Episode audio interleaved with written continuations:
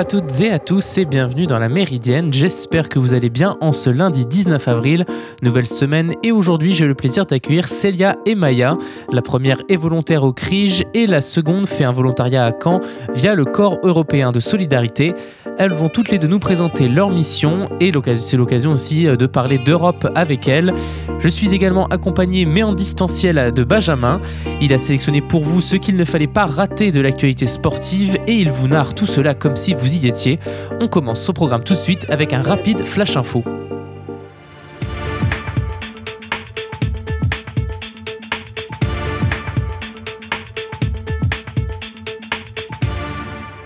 Dans une interview à la chaîne de télévision américaine CBS, le président Emmanuel Macron a déclaré que le gouvernement travaillait à l'élaboration d'une solution concrète, notamment pour les citoyens américains vaccinés qui pourront bénéficier d'un certificat spécifique le chef de l'État a annoncé une levée progressive début mai des restrictions de voyage pour les Américains ayant reçu deux doses de vaccin. Cette annonce est la déclaration la plus importante à ce jour d'un leader européen indiquant que les restrictions de voyage pourraient bientôt s'assouplir à travers l'Europe. Interrogé dans cette même interview sur la question climatique, Emmanuel Macron a aussi reconnu avoir commis une erreur en 2018 en sous-estimant l'impact de l'augmentation du prix du carburant sur les plus pauvres et la classe moyenne. Le bras de fer entre Poutine et son opposition se durcit après la dégradation de l'état de Navalny.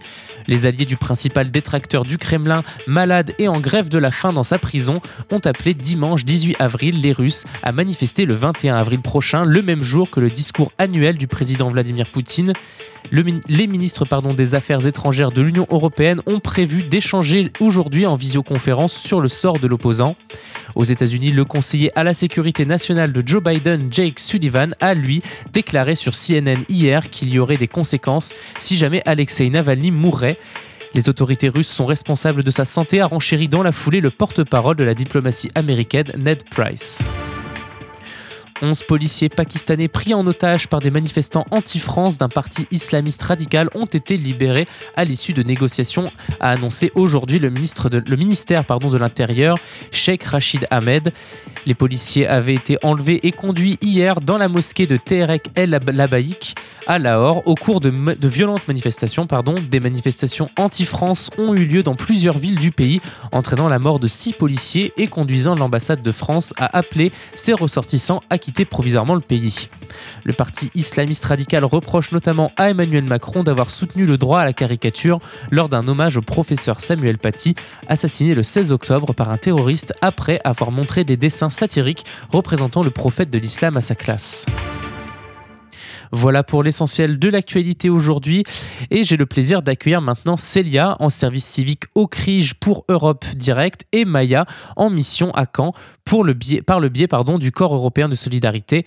Elles vont, nous, elles vont nous parler de leur mission et de leur rapport à l'Europe. Bonjour à toutes les deux. Je commence avec toi. Célia, peux-tu d'abord euh, nous dire ce que tu fais au CRIGE Normandie On partage des offres de volontariat pour des Français qui aimeraient partir euh, en Europe. Et après, euh, ils peuvent nous contacter, pas moi personnellement, mais ils peuvent nous contacter et on fera le relais pour qu'ils puissent partir avec la structure référente dans le pays d'accueil. Bah, il y a un peu de tout. Souvent, c'est lié à de l'animation avec des enfants ou beaucoup de choses sociales pour, ou même des fois en lien avec l'écologie. C'est souvent ça qu'on partage. Après, il y a vraiment de tout. On partage pas de tout parce qu'il y a plein d'autres euh, offres, mais on partage souvent en lien avec les enfants, l'animation, le social, l'environnement. Euh, c'est souvent ça qu'on partage. C'est pour les 18-30 ans.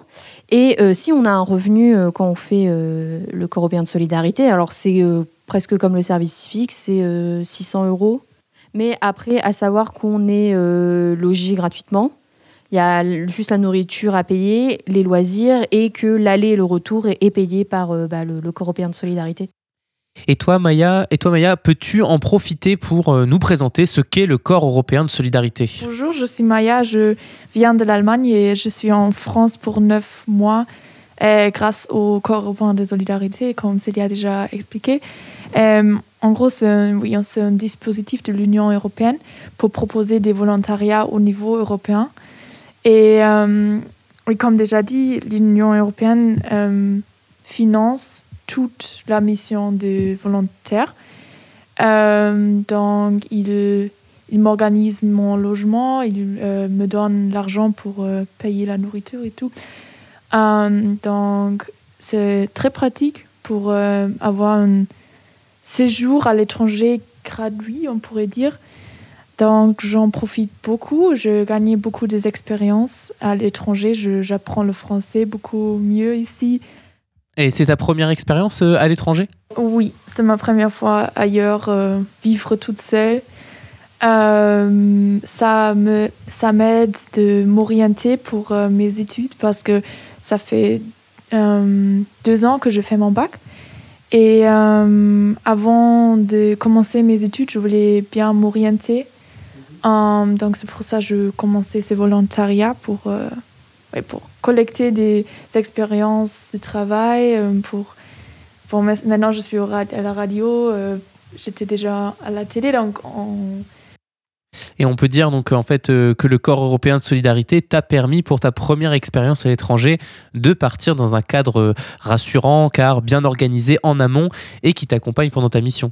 Oui, t'es bien occupé c'est une organisation qui s'occupe de, de toi.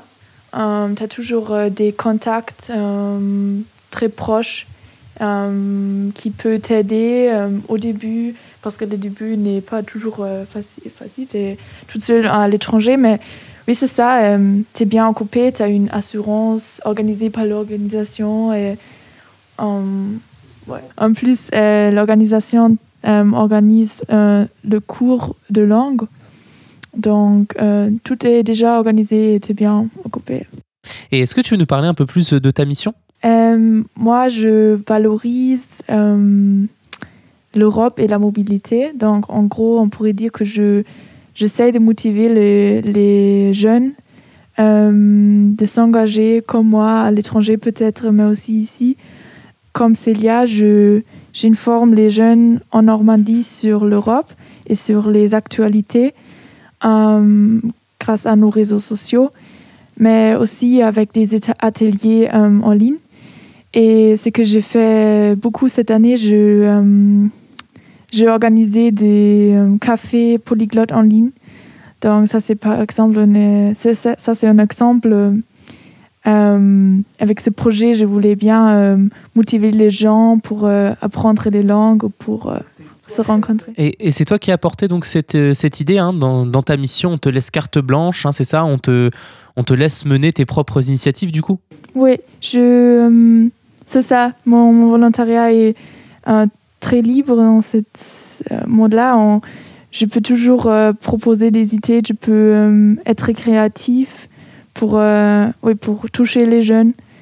Euh, je peux euh, travailler avec mes collègues, avec d'autres volontaires pour créer des projets propres projets. Et du coup, tu, ce, café, ce projet de café polyglotte, tu l'as dit, c'est en ligne. J'imagine que c'est aussi à cause de la situation sanitaire que c'est en ligne, non? À ce propos, est-ce que cette situation sanitaire ne t'a pas freiné dans ta mission? Et Qu'est-ce que ça a changé pour toi? D'ailleurs, la crise était déjà là quand tu as commencé euh, ta mission? Ah oui, je suis venue en septembre. Là, la situation était mieux euh, que maintenant. Mais euh, oui, en fait, ma, ma, mission est encore possible. C'était encore possible toute l'année. c'est vrai qu'il y a des... On doit s'adapter. normalement, il y aurait plus des événements en présentiel. Maintenant, on doit s'adapter, on, doit, on peut seulement euh, créer des événements en ligne. Mais mon organisation ou mon équipe est toujours motivée de, euh, oui, de s'adapter, de faire des projets en ligne. Et, donc... et toi, Célia, euh, comment ça se passe ta mission malgré les mesures sanitaires? Non, moi je suis vraiment contente de, de mon volontariat au CRIJ parce que on a toujours des, choses à faire. Après, c'est vrai que c'est frustrant pour euh, les événements qui étaient en présentiel qui sont annulés, mais on arrive toujours à faire quelque chose. Là, dernièrement, on, est intervenu dans des établissements scolaires avant qu'ils ferment pour parler du pacte vert, qui est euh, le, plan phare de, l'Europe. Euh, pour les années qui arrivent, on a pu parler du pacte vert pour sensibiliser à l'écologie les lycéens et les collégiens, et c'était vraiment super intéressant. Après, on a toujours vraiment ouais, des, choses à faire. Euh, moi, ma mission euh, concrètement, c'est beaucoup euh, l'animation sur Facebook, création de contenu, tout ça. Donc ça reste digital et en télétravail, c'est possible. Donc non, je, suis vraiment contente. On a, on a toujours des choses à faire. On reste motivé dans, toute l'équipe. On, se motive tous pour trouver des choses à faire. On arrive à rebondir. On s'ennuie pas. non, non, je m'épanouis vraiment ici. Et tu as parlé donc du pacte vert. Qu'est-ce que c'est? Bah, le, pacte vert, c'est euh, une stratégie sur plusieurs années que met en place euh, l'Union européenne afin de, rendre plus, plus vert l'Europe et d'atteindre en 2050 la neutralité carbone. Et bah voilà, alors il y a plusieurs stratégies qui sont mises en place dans le pacte vert. Ça passe par les transports, avec bah, du coup de, devenir plus, plus écologique dans les, dans les transports. Ça passe aussi par l'alimentation, promouvoir l'agriculture biologique. Ça passe aussi même par le, par le numérique, euh, avoir euh, bah, tout centralisé aussi plus en plus sur, euh, de façon numérique pour moins avoir de papier, tout ça. Mais donc, ce pacte vert, il a été voté, c'est quelque chose qui a été voté par des députés européens ou c'est quelque chose qui doit être mis en place? Bah, le, pacte vert, ça va être une mise en place de plein de lois à vertu écologique. Et du coup, bah, le, le but, c'est ça, c'est que l'Union européenne devienne plus, plus durable, plus responsable, plus écologique. Et du coup, nous, euh, bah, c'est de faire connaître aussi euh, au niveau des lycéens, des collégiens, c'était euh, c'était notre objectif ces derniers temps, de faire connaître le pacte vert parce que bah, c'est quelque chose qui est, vraiment bon pour la planète parce que du coup l'Europe vise à être le premier continent responsable, durable, écologique.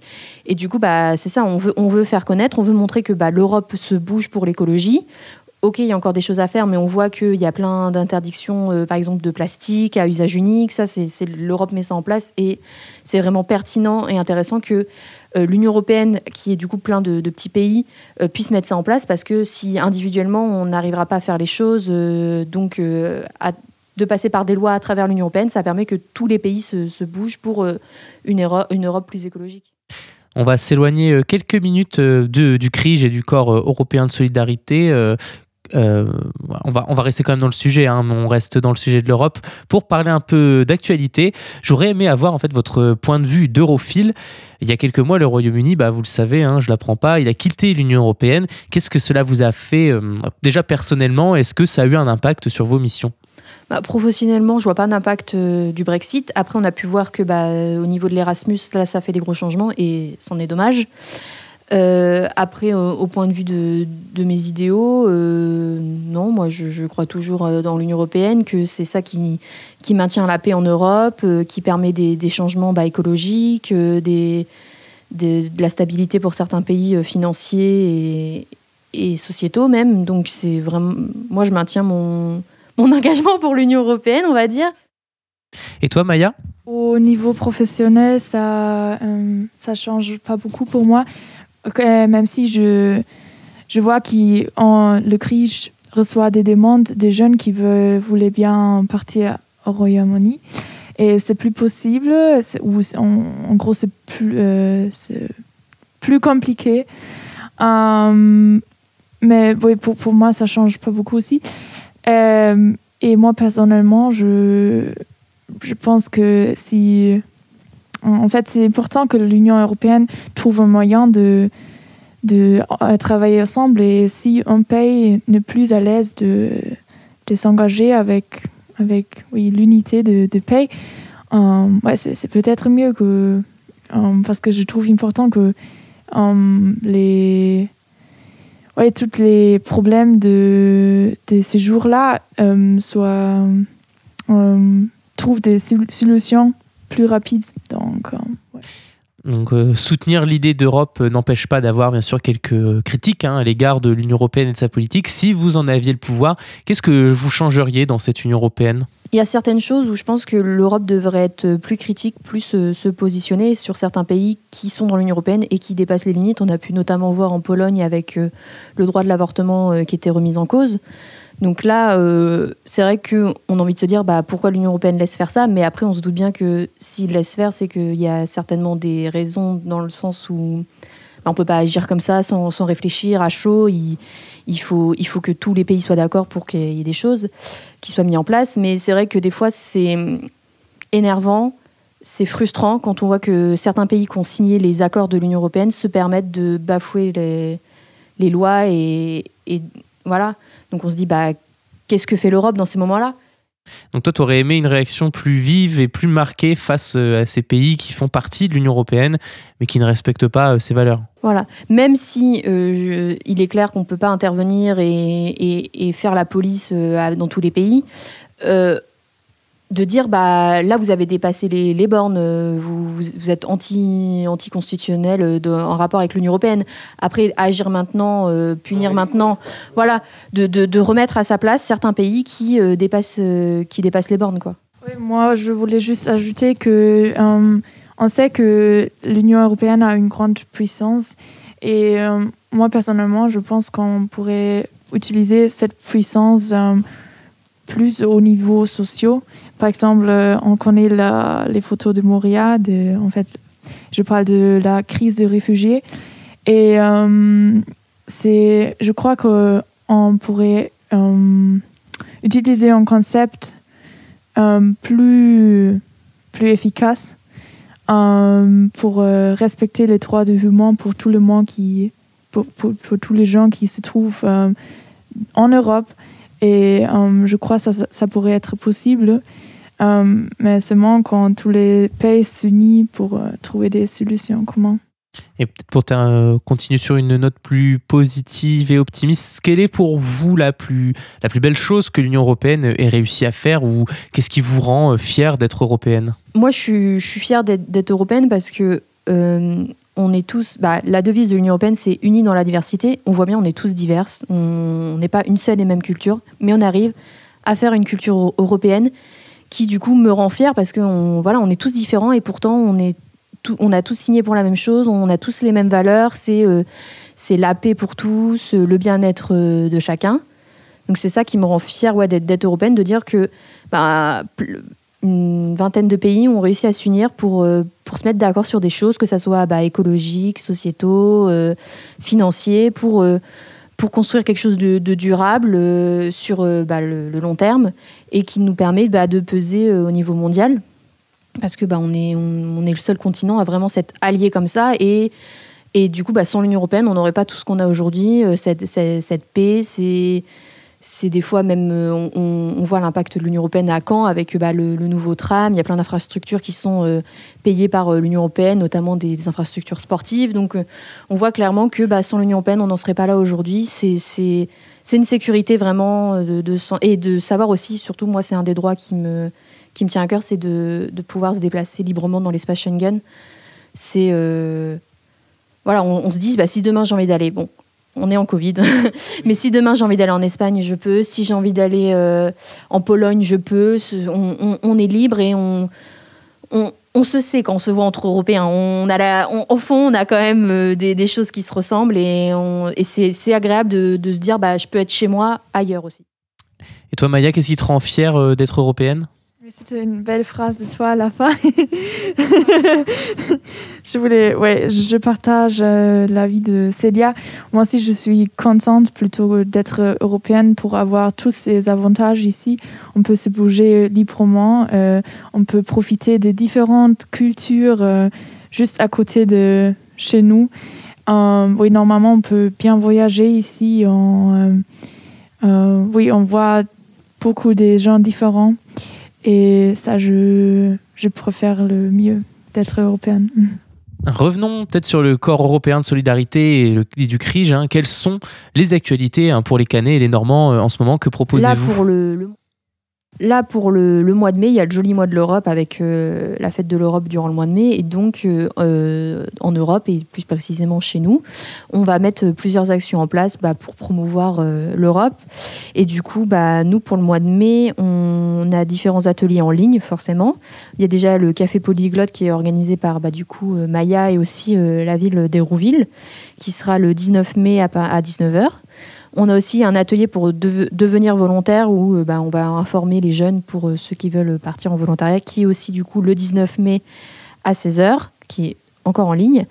Et un dernier atelier, on va parler de, l'Europe et moi, euh, de, tout ça, qui est aussi le 19 mai à 17h. Et nous, on aimerait à la fin du mois, si c'est possible, de faire bah, une journée porte ouverte avec plein d'activités, d'animations sur l'Europe dans nos locaux au CRIGE. Oui, mais en plus, on va, on va mettre le focus le prochain mois sur le corps européen de solidarité. Moi et Cilia sont en train de réfléchir des, euh, des projets pour, euh, pour euh, montrer des avantages du corps européen de solidarité on va euh, témoigner des volontaires qui se trouvent euh, en France, mais aussi en toute l'Europe, pour, euh, pour visualiser un peu plus les missions. Et on a aussi un atelier euh, Partir en Europe euh, le, 19 mai aussi à 15h. Après, toutes nos actualités sont sur notre Facebook euh, Europe Direct Normandie Camp, où là, du coup, on partage bah, toutes nos actualités personnelles, aussi du coup des informations sur l'Union européenne. Là, on partage aussi des offres de, volontariat. Et du coup, durant ce mois de mai, on va partager tout un contenu inédit qu'on va créer en collaboration avec Maya pour promouvoir le, corps européen de solidarité. Eh bien, très bien, c'est noté. Merci beaucoup Célia, merci aussi Maya. Je vous souhaite une bonne continuation dans vos missions et merci d'être passé par la Méridienne. Vous écoutez la Méridienne sur Radio Phoenix. Et on va faire une pause musicale avant de retrouver Benjamin pour l'actualité sportive. On écoute El Mitchell's Affair. Le titre c'est Perfect Harmony. A tout de suite, vous êtes sur Radio Phoenix.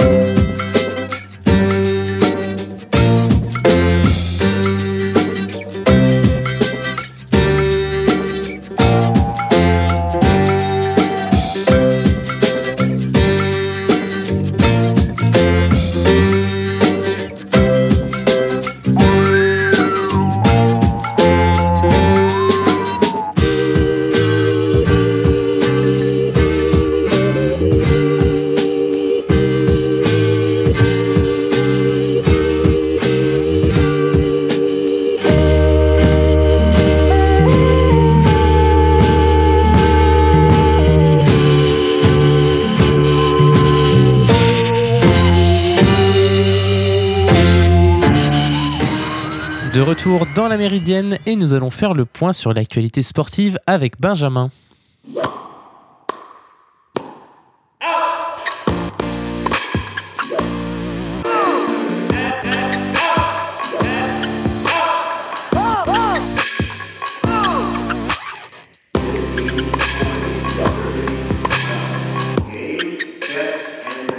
Week-end de fin de saison pour le sport canet avec deux clubs qui finissaient leur championnat pendant qu'un autre la termine demain et avec le dernier club en lice qui aimerait que la saison soit déjà finie. Le Stade Malherbe attend la fin de saison avec impatience et aimerait qu'elle soit déjà finie. Confrontés au leader troyen, les Canets se sont inclinés 1-0, mais surtout ils subissent la pression de leurs concurrents au maintien. Ils sont désormais 16e avec seulement 2 points d'avance sur le barragiste Guingampé. Pendant ce temps, le camp BC est passé proche du rêve. Vainqueur à Mulhouse pour leur dernier match de la saison, ils devaient compter sur une défaite de Saint-Villiers pour espérer monter en Pro B. Boulogne-sur-Mer est passé proche de l'exploit, mais le leader l'a tout de même emporté, déjouant le rêve des Canets. Toujours en basket, mais cette fois en deuxième division féminine, l'US Mondeville a fini sa saison en dents de scie sur une victoire contre Strasbourg, 63-58. Elle termine cinquième du championnat. Enfin, le Hockey Club de Caen poursuit sa belle fin de saison. Malgré une défaite dans la semaine après 18 tirs au but contre Cholet, les Canets se sont imposés à Tours samedi avant de jouer leur dernier match de la saison demain. Parlons désormais de la grosse actualité sportive du jour, voire de la semaine. La guerre est lancée dans le monde du football européen entre les gros clubs qui ont décidé de créer une Super League fermée face aux instances européennes et nationales. Et cela te rend très triste, n'est-ce pas Benjamin? Oui, clairement, le football est mort cette nuit. Quelques heures avant la ratification de la nouvelle formule de la Ligue des Champions, 12 clubs ont annoncé la création d'une Super Ligue européenne fermée. Les 12 frondeurs sont Arsenal, Manchester City et United, Chelsea, Tottenham, Liverpool, l'Atlético Madrid, le Real Madrid, le FC Barcelone, la Juventus Turin, l'AC Milan et l'Inter Milan. Ils ont tous décidé de couper leur lien avec l'UFA. Les 12 fondateurs sont encore à la recherche de trois clubs pour les rejoindre, qui auraient logiquement dû être le Paris Saint-Germain, le Bayern Munich et Dortmund. Mais en attendant, les réactions ne se sont pas faites attendre. Avant même l'officialisation de cette scission, l'UFA et les trois ligues directement concernées ont annoncé que les clubs présents dans la ligue fermée n'auront plus leur place dans les championnats nationaux et dans les compétitions de l'UFA. Les joueurs pourraient même se voir interdire de représenter leur pays. Pendant ce temps, la réaction dans les médias et des supporters a été unanime. Dégoût, trahison, colère étaient les émotions prédominantes chez les amoureux du ballon rond, symbolisées par la prise de parole de Gary Neville à la télé anglaise. Même s'il risque d'y avoir de longues discussions dans les prochains mois, la Super League espère pouvoir débuter le plus tôt possible, avec, on l'espère tous, un énorme échec à la clé pour ces destructeurs du football et de son histoire. On passe à la saison de MotoGP et décidément dominée par les Français. Avant le week-end, le championnat était dominé par Johan Zarco et après le Grand Prix portugais, le trône du championnat a changé de tête mais est resté bleu-blanc-rouge avec le week-end totalement maîtrisé par Fabio Quartararo. Vainqueur des qualifications, Fabio Quartararo était parti pour une deuxième victoire consécutive. Malheureusement, après un mauvais départ, plutôt un meilleur départ de ses adversaires, il perd la première place mais le Niçois ne s'était pas laissé abattre et a repris la tête dès le 9 tour. Le Français n'a alors plus lâché la première place. Ce Grand Prix est la preuve de la maturité prise par le pilote de 21 ans. L'année dernière au Portugal, Fabio Quartararo avait craqué après son échec dans la conquête du titre mondial, mais là, il a montré toute l'étendue de son talent, il n'a jamais paniqué pour décrocher sa deuxième victoire consécutive. À deux jours de son 22e anniversaire, le pilote Yamaha a pris la tête du championnat après trois courses. Toujours dans les sports mécaniques, le premier Grand Prix de la saison de Formule 1 était déjà prometteur. Mais alors que dire de celui de dimanche? Le circuit d'Imola nous a encore offert un scénario de folie à tous les niveaux et particulièrement au sommet du classement. Au terme d'une course folle, la victoire de Max Verstappen réduit encore les écarts entre lui et Lewis Hamilton pour un duel qui va nous tenir en haleine toute la saison. 8 pilotes en une demi-seconde, le, podium en un dixième. Dès les qualifications, le Grand Prix s'annonçait fou. Alors quand la pluie a commencé à tomber sur la piste italienne à une heure du départ, tout était en place pour un grand dimanche. Auteur d'un départ d'exception, Max Verstappen vole la première place à Lewis Hamilton et s'envole dans des conditions difficiles avec 8 tours en safety car sur les 20 premiers. Mais la piste se met à sécher et les pilotes passent alors sur des pneus classiques. Forcé par la pression du retour d'Hamilton, Verstappen s'arrête en premier et alors la folie s'empare d'Imola. Dans un tour d'attaque total, le Britannique prend l'avance nécessaire pour ressortir en tête après son arrêt, mais Mercedes perd deux secondes à, cause d'une roue avant capricieuse et Red Bull garde la tête. Le septième champion du monde se lance à l'attaque de l'Hollandais quand soudain, fait rarissime, Hamilton commet une erreur. Voulant dépasser un retardataire, il se retrouve dans une zone restée humide et se retrouve dans le gravier et détruit son aileron avant. Il doit alors faire une marche arrière pour retrouver la piste et sa course semble perdue. Quelques secondes après la faute d'Hamilton, un énorme accident a lieu entre George Russell et Valtteri Bottas qui force un drapeau rouge le temps de nettoyer le champ de bataille qui est devenu la piste. Hamilton doit repartir 9ème mais sa course est sauvée. Malgré une petite frayeur avant la relance, Verstappen maîtrise parfaitement la reprise de course et remporte le Grand Prix pendant qu'Hamilton réalise une remontée fantastique jusqu'à la deuxième place le pilote Mercedes reste leader du classement, mais d'un seul petit point grâce au point numéro tour. Du côté du football féminin, maintenant, le PSG a réalisé une semaine parfaite. Après la qualification en demi des garçons, les féminines ont réalisé un vrai exploit pour se hisser en demi-finale. Ça faisait 5 ans que l'Olympique lyonnais roulait sur le football européen avec 5 Ligues des Champions consécutives. Il a fallu que l'OL tombe sur une équipe française pour que cette série de 31 matchs sans défaite arrive à sa fin avec l'exploit du Paris Saint-Germain. La performance est impressionnante, d'autant que tout était mal embarqué pour les Parisiennes. Vaincues 1-0 au match aller, elles ont été menées au bout de 4 petites minutes de jeu, se retrouvant dans une position quasi impossible.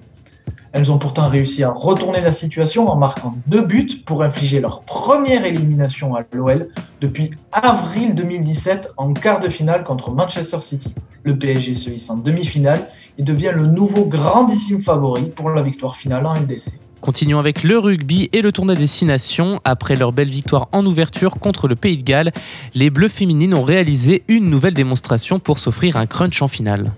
Après un 53-0, la France a encore gagné avec plus de 50 points, avec une victoire en terre irlandaise 56 à 15.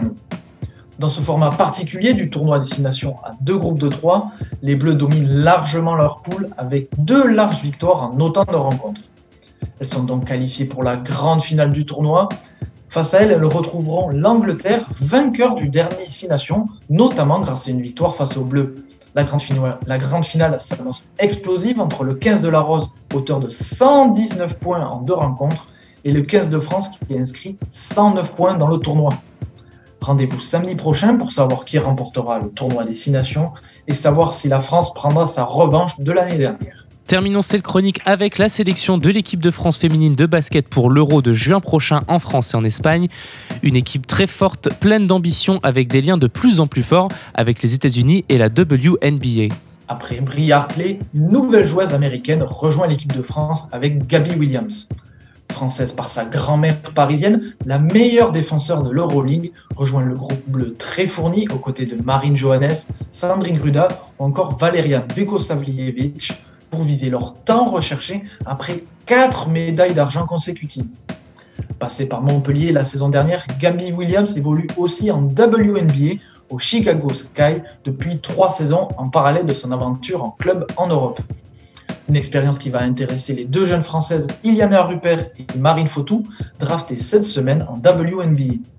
La première rejoint le finaliste de la dernière édition, les Las Vegas Aces, coachés par le légendaire Bill Lambier, pendant que Marine Fautou rejoint le New York Liberty, où évolue aussi Marine Johannes.